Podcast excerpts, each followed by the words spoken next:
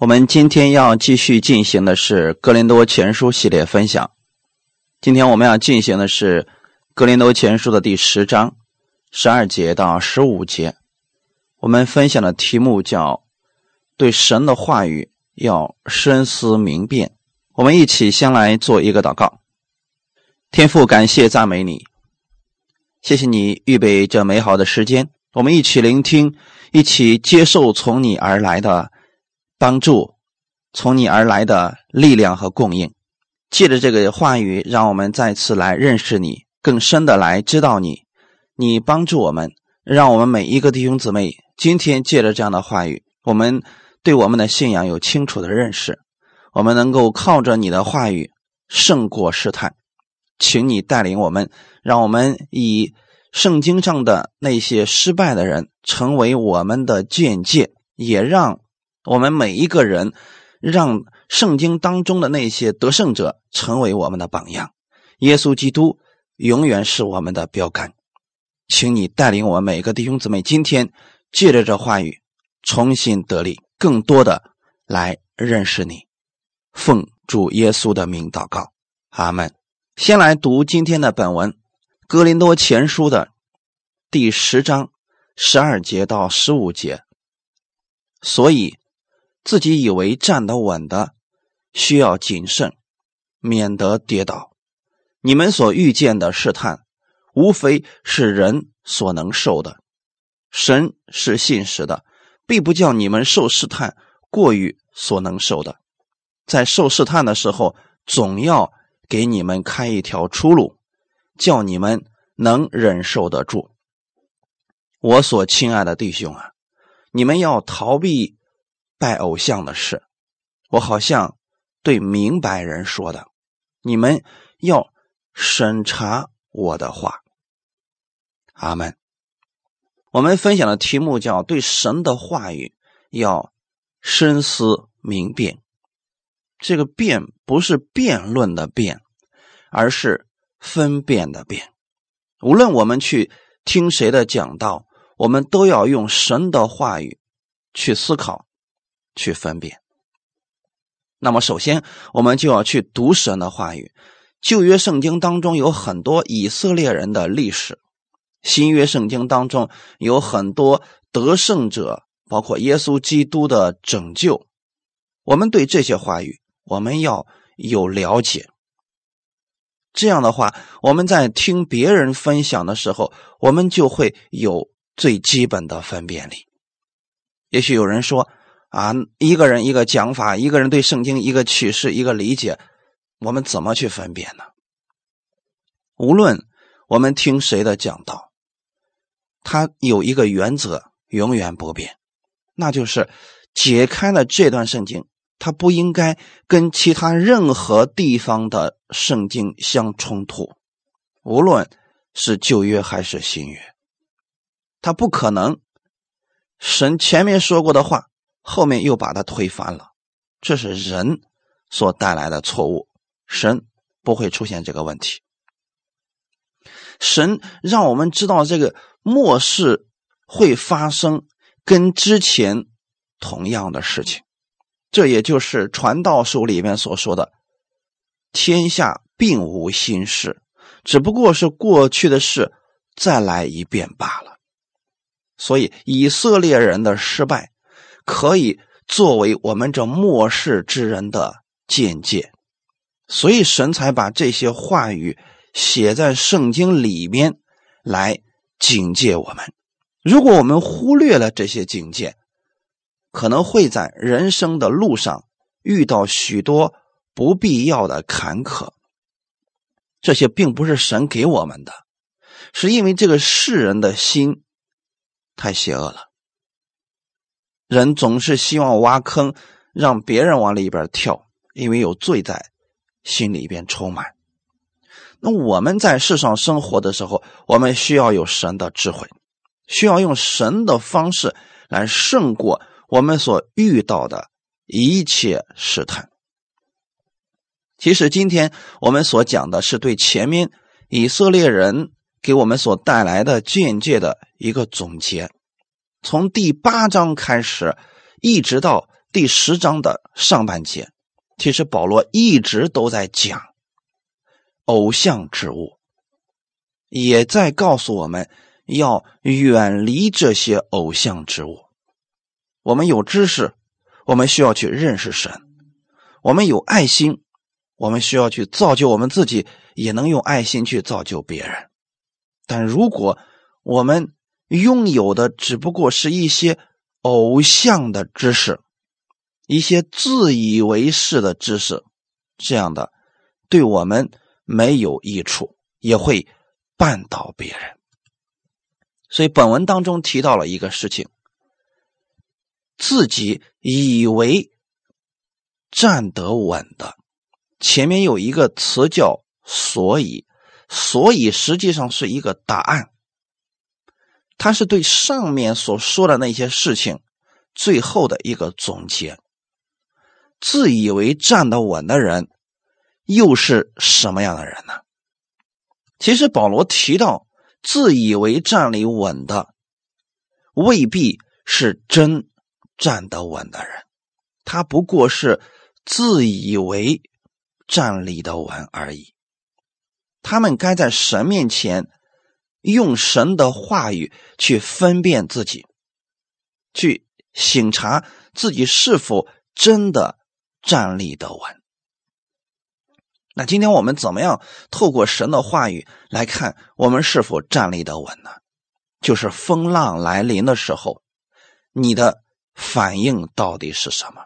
如果你的根基是稳的，我不是说你不得救，也不是说你信的不好，只是一个测试。如果你因为困难的来临，产生了像以色列百姓那样的抱怨那样的一些问题，其实你需要更多的来认识神。怕的是人自以为站立的很稳，这样的人其实是最容易跌倒的人。这些自以为站立的稳的人，大概都有一些自身的长处。比如说，影响力特别大，名气特别大，或者说呢，他的口才比较好，知识比较多，恩赐比较丰盛。那么，当他这些比别人多的时候，他的属灵的认识比别人多的时候，这些人最容易自高，而这样的人一般都认为。自己站立的很稳，人在某方面有了特长，就很容易在这一方面靠自己，这反而更容易跌倒。所以，自以为站立的稳的人，多半不是那些刚信主的人，却常常是那些信主很久、对圣经认识很多。又有很多属灵的经历，对真理也知道很多的人，格林多人正是如此。他们自以为明白了智慧，拥有了各样的恩赐，他们以为自己是站立得稳的人。可是回头我们看看他们的生活，再看看他们所在的教会的光景。你就可以看出来了，格林多教会是混乱的教会，没有次序，大家在里边看不到神他的大能，还有神的爱，在里边充满了嫉妒纷争的事情，充满了各式各样我们不愿意看到的消极的东西，而有些事情甚至连世人。都不做的，他们都做了。那原因在哪里呢？他们每一个人，特别是那些靠着自己的知识和恩赐夸口的人，他们并不明白神的心意。用今天我们的话来讲，如果你真的知道了更多的耶稣的恩赐、能力、权柄。你更应该去造就你所在的教会。如果你因为你知道的多，所以经常给人带来的是分门结党、嫉妒纷争，那实际上还是没有站立的稳。当人站不稳的时候，就容易被别人摇来摇去。这实际上是因为在真理上知道的太少了。我用一个更确切的话来表达，他对真理的经历太少，所以当他遇到问题的时候，他会去依靠他自己。我们看一段经文，《真言书》的第三章五到七节，《真言书》第三章。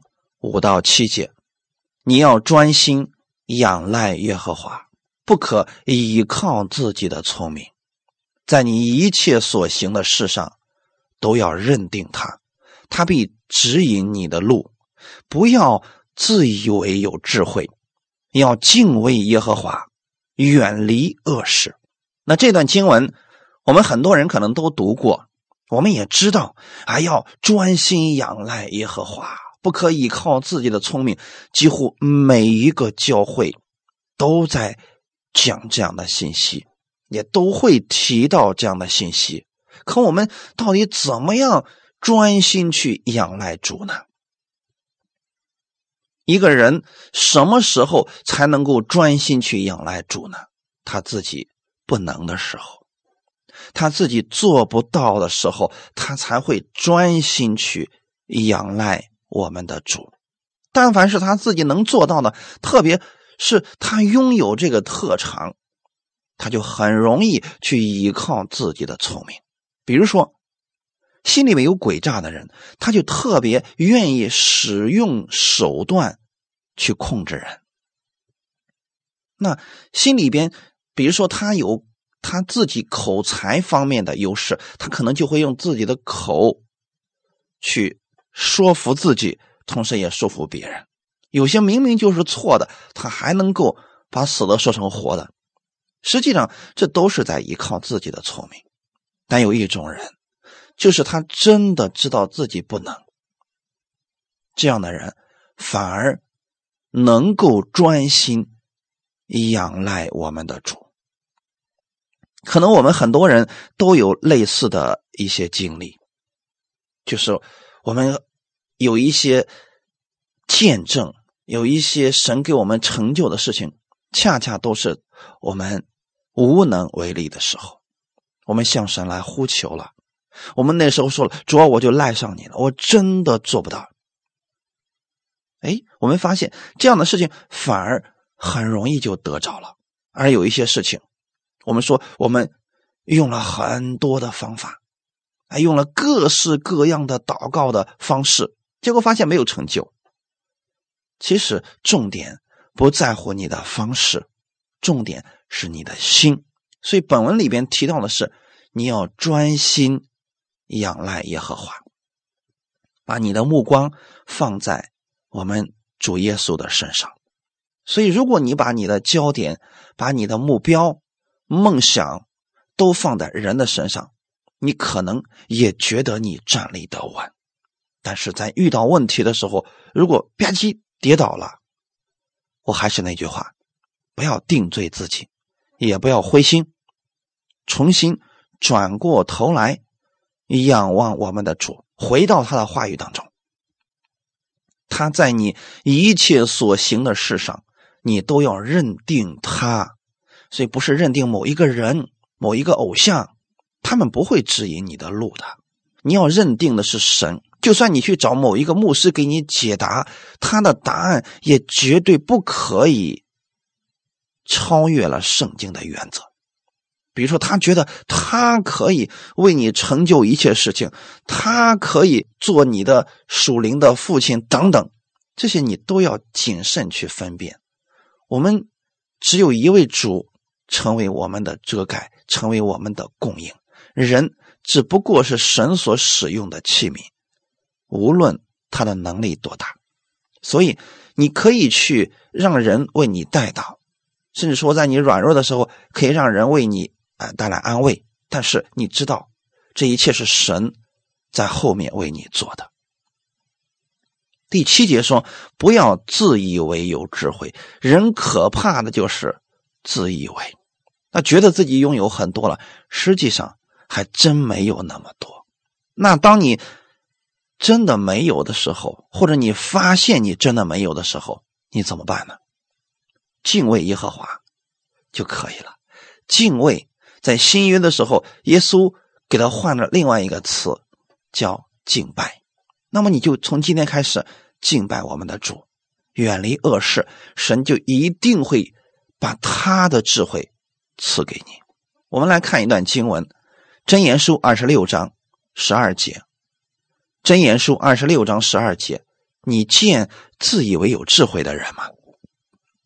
愚昧人比他更有指望。其实，在箴言里边有很多这样的对比，自以为有智慧的人，实际上。还不如那个愚昧人。那愚昧人是什么样的人呢？就是他真的没有智慧、没有能力、没有见识，他这些真的没有。结果呢，当他屡次碰壁之后，他遇到了我们的主，他会说：“主啊，那我之前我靠我自己，我失败，我知道我真的不能。我现在依靠你，你就是我的指望。”但是那个自以为有智慧的人。比这样的人更糟，因为他觉得说自己行，所以他可能碰得头破血流，他都不会回头的。我们来看一下，嗯，《格林多前书》第三章里边十八到十九节，保罗之前给我们的分享：人不可自欺，你们中间若有人在这世界自以为有智慧，倒不如变作愚拙，好成为。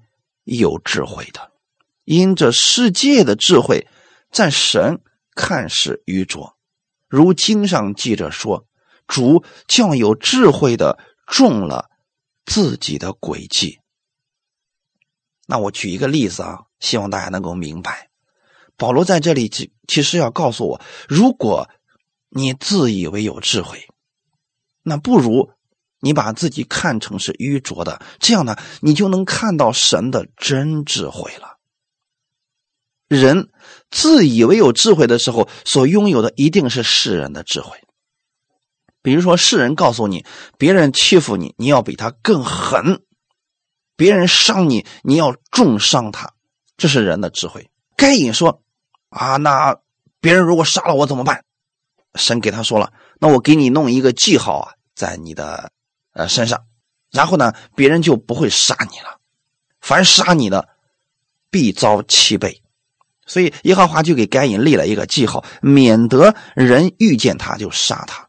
那后来的时候呢，你会发现啊，拉麦该隐的这个后代啊，他变本加厉啊。他说：“如果有人敢把我敢伤我，我就杀了他；有人敢损我，我就把他给杀了。”那你看，这是不是世人的智慧呢？所以他给自己立了一个规矩，说：若杀该隐，必遭七倍的报应；如果杀拉麦，必遭七十七倍的报应。那这是不是今天世人都愿意看到的结果呢？这是世人的智慧啊！但是神说，你在这样的智慧当中，你会受伤很严重的。你可能最后把自己搞的是伤痕累累，你胜过别人，可是你心里可产生了更多的苦毒。那神的智慧是什么呢？饶恕他们，放手，让神把他的恩典加在你身上，这就可以了。所以说，我们不要去追随这世人的智慧。当人自以为有智慧的时候，如果他靠的是自己，靠的是世界的智慧，他有一天可能就会中了。自己的诡计，就像那个卖假药的，最后却被自己的假药给害死了，是一样的。他明显嘛，他这是靠自己的一些智慧。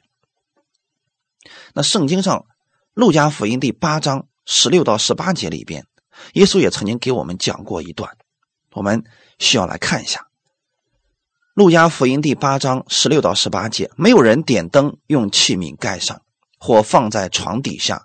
乃是放在灯台上，叫进来的人看见亮光。因为掩藏的事没有不显出来的，隐瞒的事没有不露出来被人知道的。所以你们应当小心怎样听，因为凡有的还要加给他，凡没有的，连他自以为有的也要夺去。好，很多人可能就害怕最后那一句话说：“凡有的还要加给他，凡没有的，连他自以为有的也要夺去。”这是什么意思呢？其实前面耶稣已经告诉我们了，没有人点灯用器皿盖上。那么我们里边如果拥有了神的话语，你这个是盖不住的，是挡不住的。神就一定会把你放在灯台上，让你去照亮更多的人。那还有一些事情呢，就是人自以为聪明。明明没有智慧，明明没有这个能力，他非得觉得自己有。那最后有一天，这个一定会露出来，就是发现哦，这真的没有。所以耶稣告诉我们：你们应当小心怎样听。所以今天无论你们听谁的讲道，你一定要回归到圣经去分辨这个是不是符合圣经的。如果是符合圣经的，你要相信啊，不要被一些花言巧语或者稀奇古怪的东西。影响了你。如果那些东西不符合圣经，你就不要去被它吸引了。如果是符合神的，这里的意思是凡有的还要加给他。我给你们讲的可能只是算一个真理的开启。如果你拥有了这个入口，或者说这一点点的真理的亮光，你照了这个亮光继续往下默想，神会把更多的加给你。那怕的是，人明明没有，他就觉得自己有；凡没有的，连他自以为有的，也要夺去。所以很多人拥有的是自我的聪明、自己的智慧，他做的就不符合神的意思了，所以他还觉得自己是在为神做事情，就像当年的扫罗一样，他觉得逼迫基督徒那是神喜悦的事情，岂不知他已经走错了。所以那一段是没有赏赐的，他以为有赏赐，但是最终这个是要夺去的，连他自以为有的那个部分，神不纪念，那不就是白做了吗？所以弟兄姊妹，对神的话语，我们要完全相信。今天让你们去听这些系列的讲道，是希望你们可以顺序的、系统的来了解神的话语，这样呢。你们就不会被一些断章取义的经文解释的这样的人啊给欺骗了。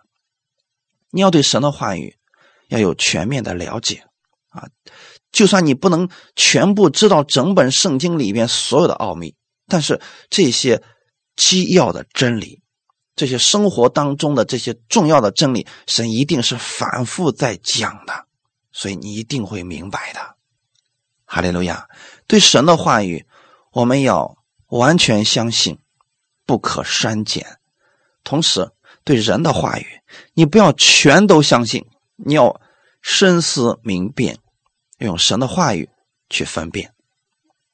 读一段经文，《生命记》的十二章二十八到三十二节，《生命记》十二章二十八到三十二节。你要谨守听从我所吩咐的一切话，行耶和华你神眼中看为善、看为正的事，这样你和你的子孙就可以永远享福。耶和华你神将你要去赶出的国民从你面前剪除，你得了他们的地居住，那时就要谨慎。不可在他们除灭之后，随从他们的恶俗，陷入网络；也不可访问他们的神，说这些国民怎样侍奉他们的神，我也要照样行。你不可像耶和华你的神这样行，因为他们向他们的神行了耶和华所憎嫌、所恨恶的一切事，甚至。将自己的儿女用火焚烧，献于他们的神。凡我所吩咐的，你们都要谨守遵行，不可加添，也不可删减。弟兄姊妹，我们从第八章一直到第十章里边，保罗反复强调远离偶像之物，远离偶像。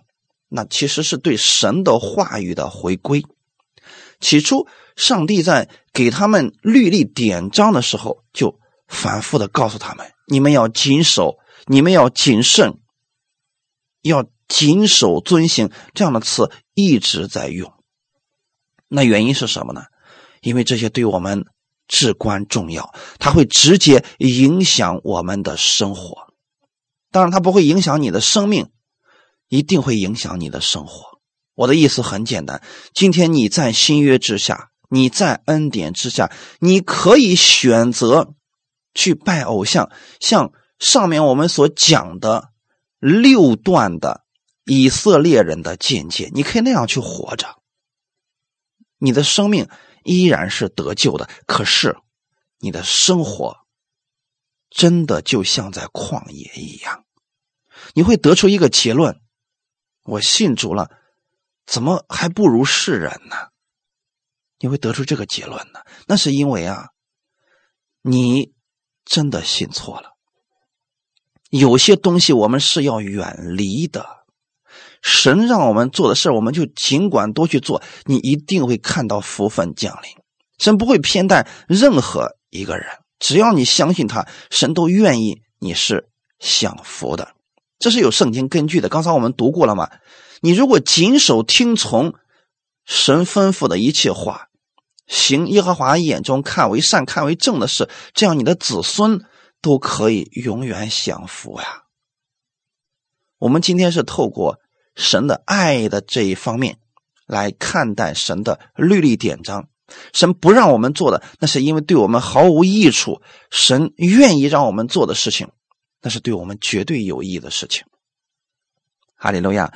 所以在以色列百姓还没有进入迦南之前，神就反复的告诉他们：你们要谨慎啊！你们要谨守我的话语，不要增加，也不要删减了。其中有一个就是，我把你们的敌人从那个地上歼灭了，是因为他们已经恶贯满盈了。你进入之后，你千万不要随从他们的恶俗，陷入网罗。弟兄姊妹，这是什么意思呢？如果你今天信了耶稣了，你就不要随从世人的恶俗，这样会把你陷入网罗的。我举一个现在比较常见的一些骗术啊，让大家能够警戒一下。比如说，现在还有一些人。去搞投资，就是你今天给他一万，他每个月给你返两千五，一下给你返六个月，你算哇，可以赚好多钱呢！世人很多人都掉进去了，而你不要随从世人这样的风俗，不要跟风，因为这样你就会陷入网络了。大家明白了吗？还有一个是什么呢？不要访问他们的神，就是世人。觉得这个方式好，你就跟随世人这样做；世人说那个方式好，你就跟随世人那样做。你不要学习他们，他们是跟随他们心里的私欲。我们要按照神的话语去行，这才是有保证的成功啊！各位弟兄姊妹，以色列百姓，神已经向他们反复强调不要这样做，不要这样做了，可是他们还是这么做了。最后呢，神。憎恶的那些事情，他们全都做了。我们今天要以他们为我们的见解，对神的话语不可加添，也不可删减。意思是，今天神反复强调的事情，你不要说“哎呀，不要紧了，没事的，我可以胜过的”。如果你有这个想法，你就很容易进入到试探当中。今天我们本文当中。第十三节里面提到的是，你们所遇见的试探，无非是人所能受的。为什么我们会遇见试探呢？这是个很明显，也是很多人有疑惑的一个问题。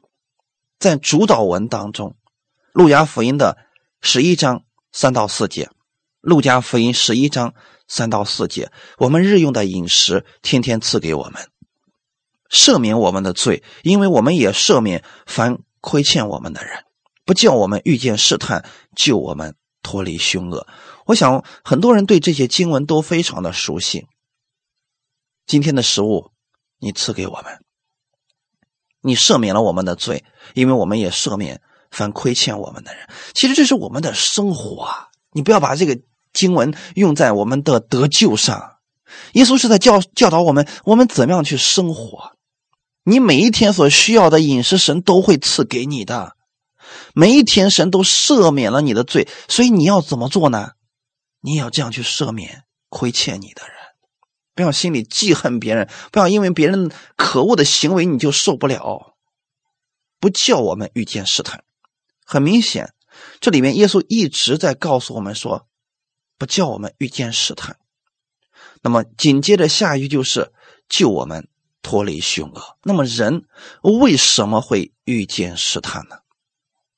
我们透过一段经文给大家来分享一下，《雅各书》第一章。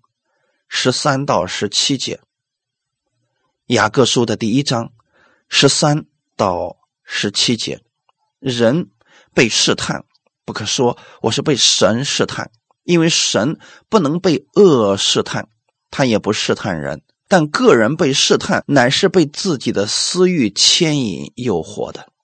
私欲既怀了胎，就生出罪来；罪既长成，就生出死来。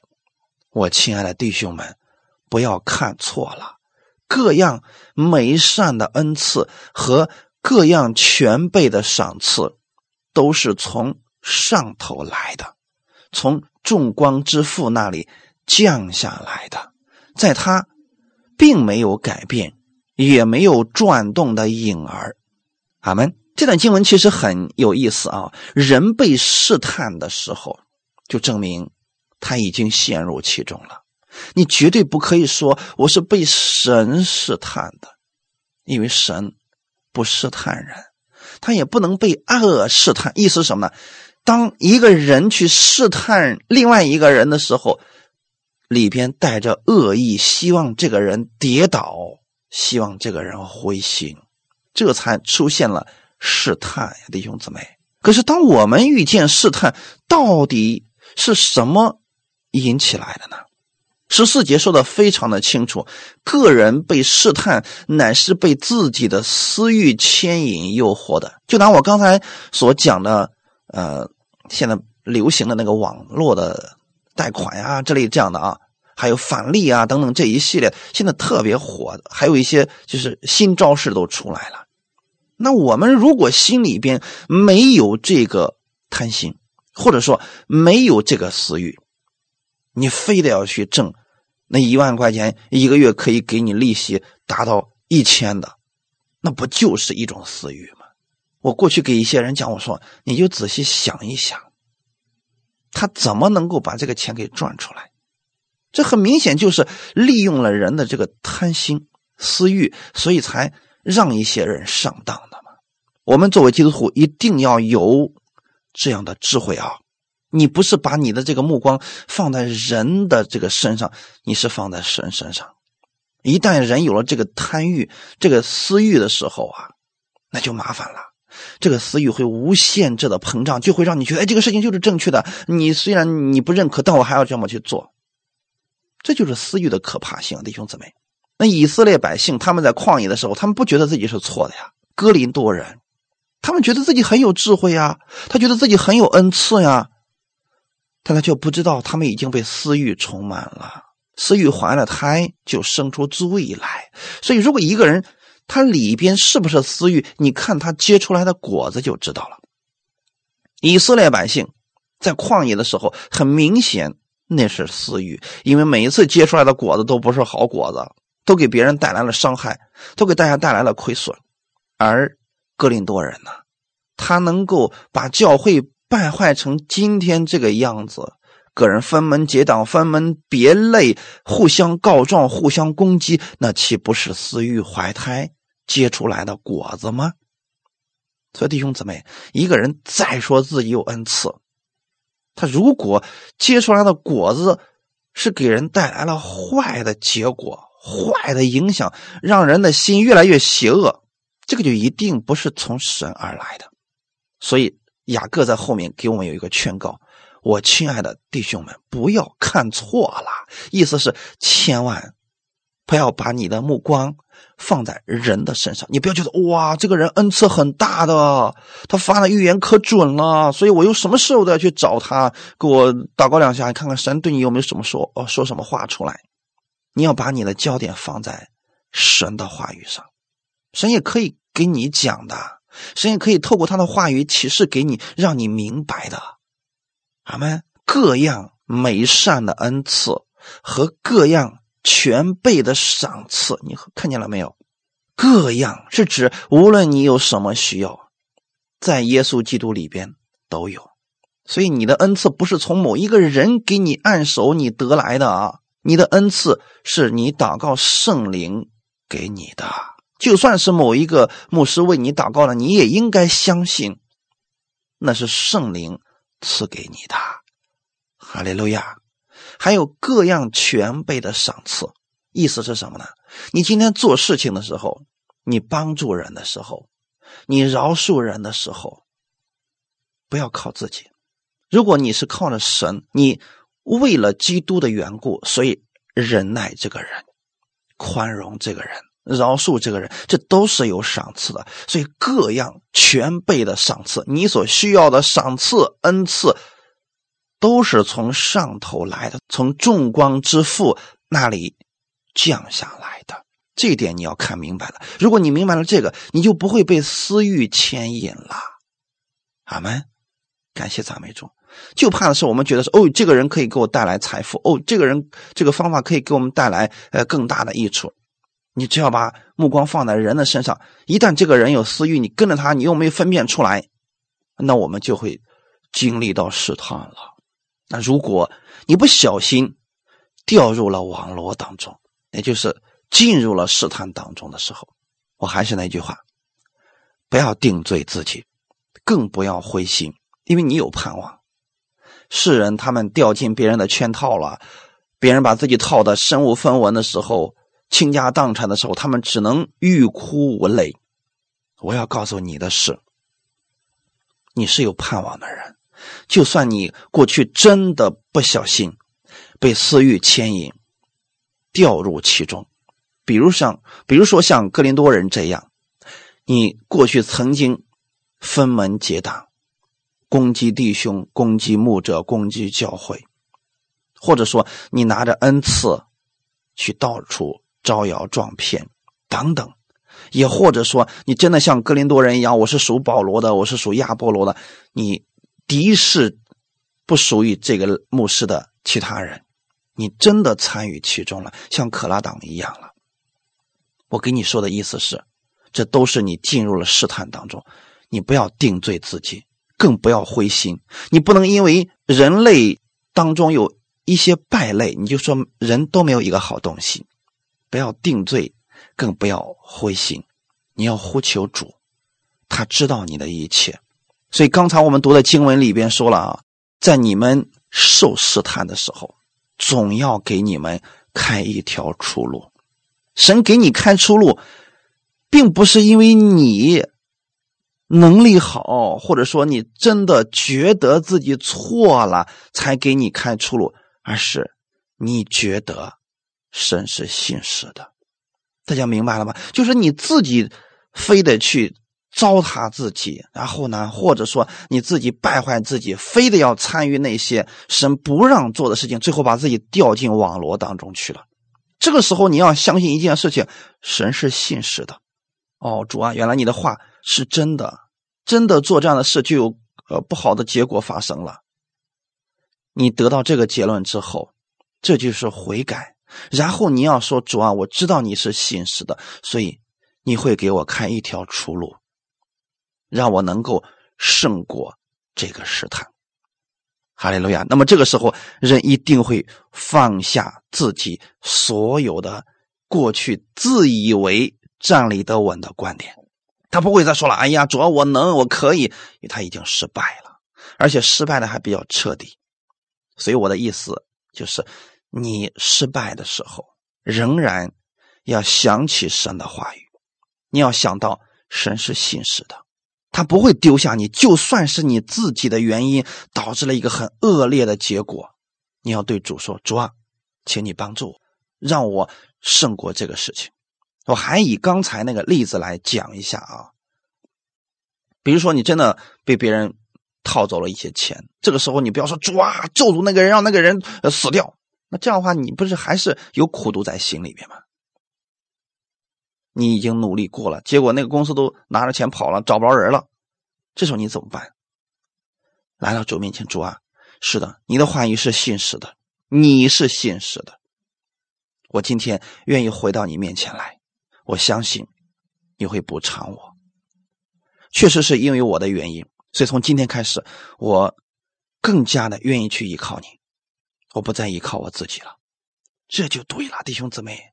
过去以色列百姓拜偶像，临死的时候都没觉得这个事儿是错的，那现在呢，哥林多人也做了这样的事儿，保罗是要告诉他们，千万别搞错了，不要再做。以色列百姓那样的事情，他们最后的结果都死了呀！你们要回头，不要再去做这样的事儿了。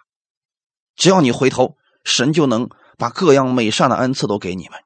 其实这句话，它也是指第八章到第十章里边提到的，格林多人喜欢到偶像的庙里边去坐席，他以为那样有身份啊，那样。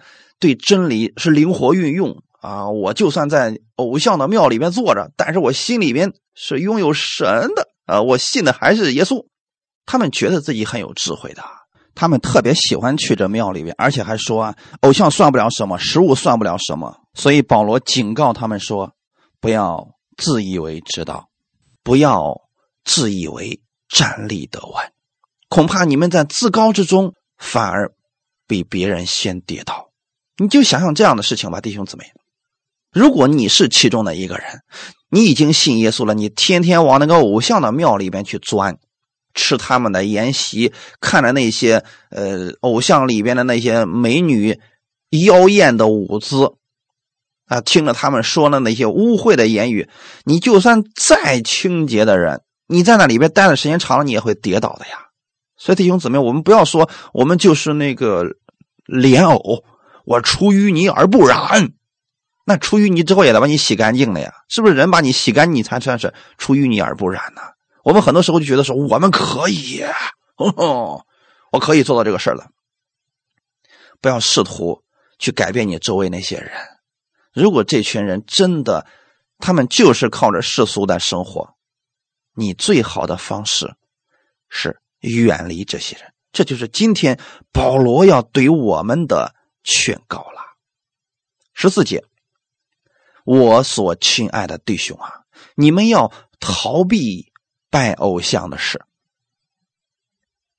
我所亲爱的弟兄啊，在原文希腊文前面还有一个“所以”一个词，就是所以，我亲爱的弟兄啊，你们要逃避拜偶像的事。你看保罗多么的苦口婆心的去劝哥林多人，也在劝今天我们跟哥林多人有类似经历的这些人，自以为站立得稳的这些人，保罗是告诉你逃避这些事情吧。其实这里的意思是从一开始直到本章的末了，实际上是对第八章到第十章里面所举的那些事情的。应用以及结论，弟兄姊妹，第八章到第十章里面提到了吃祭偶像之物的事情，而吃祭偶像之物也是与拜偶像紧密联系在一起的。所以保罗说：“你们要逃避拜偶像的事。”看起来好像只是一个拜偶像，可是他后面有一连串的带出来的。偶像所结出来的果子，你比如说，对哥林多信徒来讲，你被邀请能够坐在庙宇里边去参加拜偶像的那个宴会，其实这就是一个试探，这只是一个开始。以色列百姓在旷野就这么失败了，哥林多人现在在失败当中，他们还不觉得这个是个失败，甚至有一些哥林多信徒，他还觉得我自己可以胜过这些试探的呀。也许他们只是说了：“哎呀，我就去一次也不要紧吧。”但是保罗从神得来的启示是，要逃避这些事儿。你千万不要说我要先去研究一下这些偶像，我看看他们到底错在哪儿。算了吧啊，你把这个时间啊都用来研究和认识真理更好一些。俺们这些事儿远离就可以了。你不要去说我去了，我可以把那个偶像那个窝里边的人都给他改变了呢。如果不是神亲自呼召你带领你，我给你的建议是远离吧。这是保罗的劝告，也是我给你们的劝告。你们要逃避拜偶像的事。逃避原文是现在式动词，意思是持续不停的动作。过去保罗教导要逃避，今天我告诉你们也要逃避这样的事。所以这里边保罗所提到的。不是拜偶像这一件事是你参与了这一系列的事情，比如说前面提到的贪恋、行奸淫、试探主、发怨言等等这些，这些都与拜偶像有关系，并且很多都是因为拜偶像的那些人所搞出来的东西，大家明白了吗？所以面对这样的事情，要逃避。哈利路亚。在以色列百姓的例子当中，拜偶像意味着什么？其实很明显，他们造了一个假的东西来代表神。比如说，他们在旷野里边制造了金牛犊。我们也相信啊，这并不是说他们打算要再立一个新神，没有。以色列百姓不是这个意思，他不是说要立一个新神，他们说这就是带领我们出埃及的那位神。他们是想造一个东西来帮助他们明白他们的神，但实际上他们这样做恰恰降低了神的样式。神根本就长得不是金牛犊那个样子，金牛犊根本就代表不了神。然而以色列百姓却去敬拜他，向他献祭。等这一切都做完之后，你会发现他们后面的动作就出来了：坐下吃喝，起来玩耍。这不就是了吗，弟兄姊妹？看起来他们只是拜偶像，但是没想到啊，后面带来的是坐下吃喝、起来玩耍，就是他们把敬拜神当做儿戏，当做是吃玩乐的事情。这弟兄姊妹，今天有多少人把去教会里边敬拜神当的是跟去舞厅差不多的呢？这不就是出问题了吗？所以弟兄姊妹，我们不能用那些偶像的东西来敬拜我们的神。你这样的话，就等于说贬低了神的样式。所以保罗在这说的意思是：甭管他们那一套有多么有意义、多么先进，放下，逃避这些事情，这才是神给我们所预备的出路。所以使徒保罗继续就往下讲：我好像对明白人说的，你们要审查我的话。啊，这个话又很有意思了。我好像对明白人说的。那很多解经家对这句话有不同的解释。有人认为这是一句讽刺的话，就是呃，保罗是要嘲笑那些过去看不起他的那些人。但是呢，在此，我想这段经文的理解，根据上下文的意思是，保罗在此呼吁格林多人。你们如果真的觉得你们什么都明白了，我这个话就是对明白人说的，所以你们要用圣经去审查我所说的话语。今天我也想告诉听到的你，你也可以用圣经去审查我给你们所讲的道。我不求里边每一句都是。符合你的心意，但我要说的是，总的原则如果跟圣经不违背，你接受就可以了。如果其中有一些你接受不了，放下就好了。我愿意你们去审查我所讲的话，特别是明白的人，就是你觉得你已经很明白了，但我怕的是有一些真的是不明白。我知道有一些人他对讲恩典的有有排斥吧，实际上他都没有听这篇讲道里面讲的是什么，他就说：“哎，你讲的这个是错的，应该怎么样？应该怎么？”我告诉他：“对啊，我就是这么讲的呀。”他说：“哦，是吗？” 就很明显，他连看都没看，他就下结论了。所以，如果你真的是明白人，建议你们认识圣经，去分辨你们所听到的。一切话语，哈利路亚！明白人，真正的明白人是指能够明白事理、分辨是非的人。那我们分辨的标准是什么呢？圣经，哈利路亚！所以保罗期待哥林多人去审查他的话，指的就是分辨、查验，也就是我今天我们所起的题目“深思明辨”。再次强调一下。辩不是辩论的辩，所以真理越辩越明。真理不需要辩论，我们才能够明白。真理你越认识越明白了。神的话语不需要我们去跟别人辩论，让他们相信，这样的结果并不明显。弟兄姊妹，我们只告诉别人真理是什么，但不要跟别人因为真理而辩论。你辩论，就算你赢了，别人也不会相信的。阿门。所以这就是保罗所说的：“你们要去审查我的话。”保罗没有跟他们说：“来，我们辩一辩，看他到底谁说的正确，谁的智慧更大。”没有。信徒首先不要藐视先知的讲论，但是要凡事查验，符合圣经的我们要持守，各样的恶事我们要禁戒不做。最后，我们来强调一下，我们对于任何。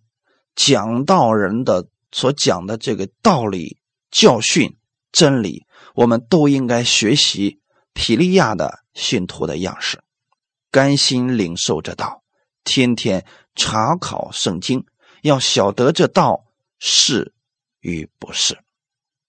哈利路亚，这是我们所要有的一种态度。感谢赞美主。那么今天我们就讲到这里，我们一起来祷告。天父，感谢赞美你，谢谢你借着这样的话语再次来帮助我们更新我们。我不愿意做自以为站立得稳的，我愿意用你的话语更新我的想法，真的在你的真理上站立得稳。在我遇到患难、遇到风雨的时候，我依然可以靠着你站立得稳。感谢赞美你，我愿意把你这样的话语用在我的生活当中。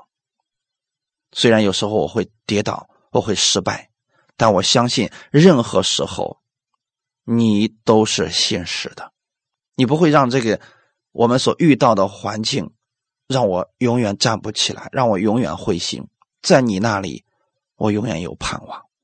我相信，就算是我自己的原因失败了，你也会给我开一条出路。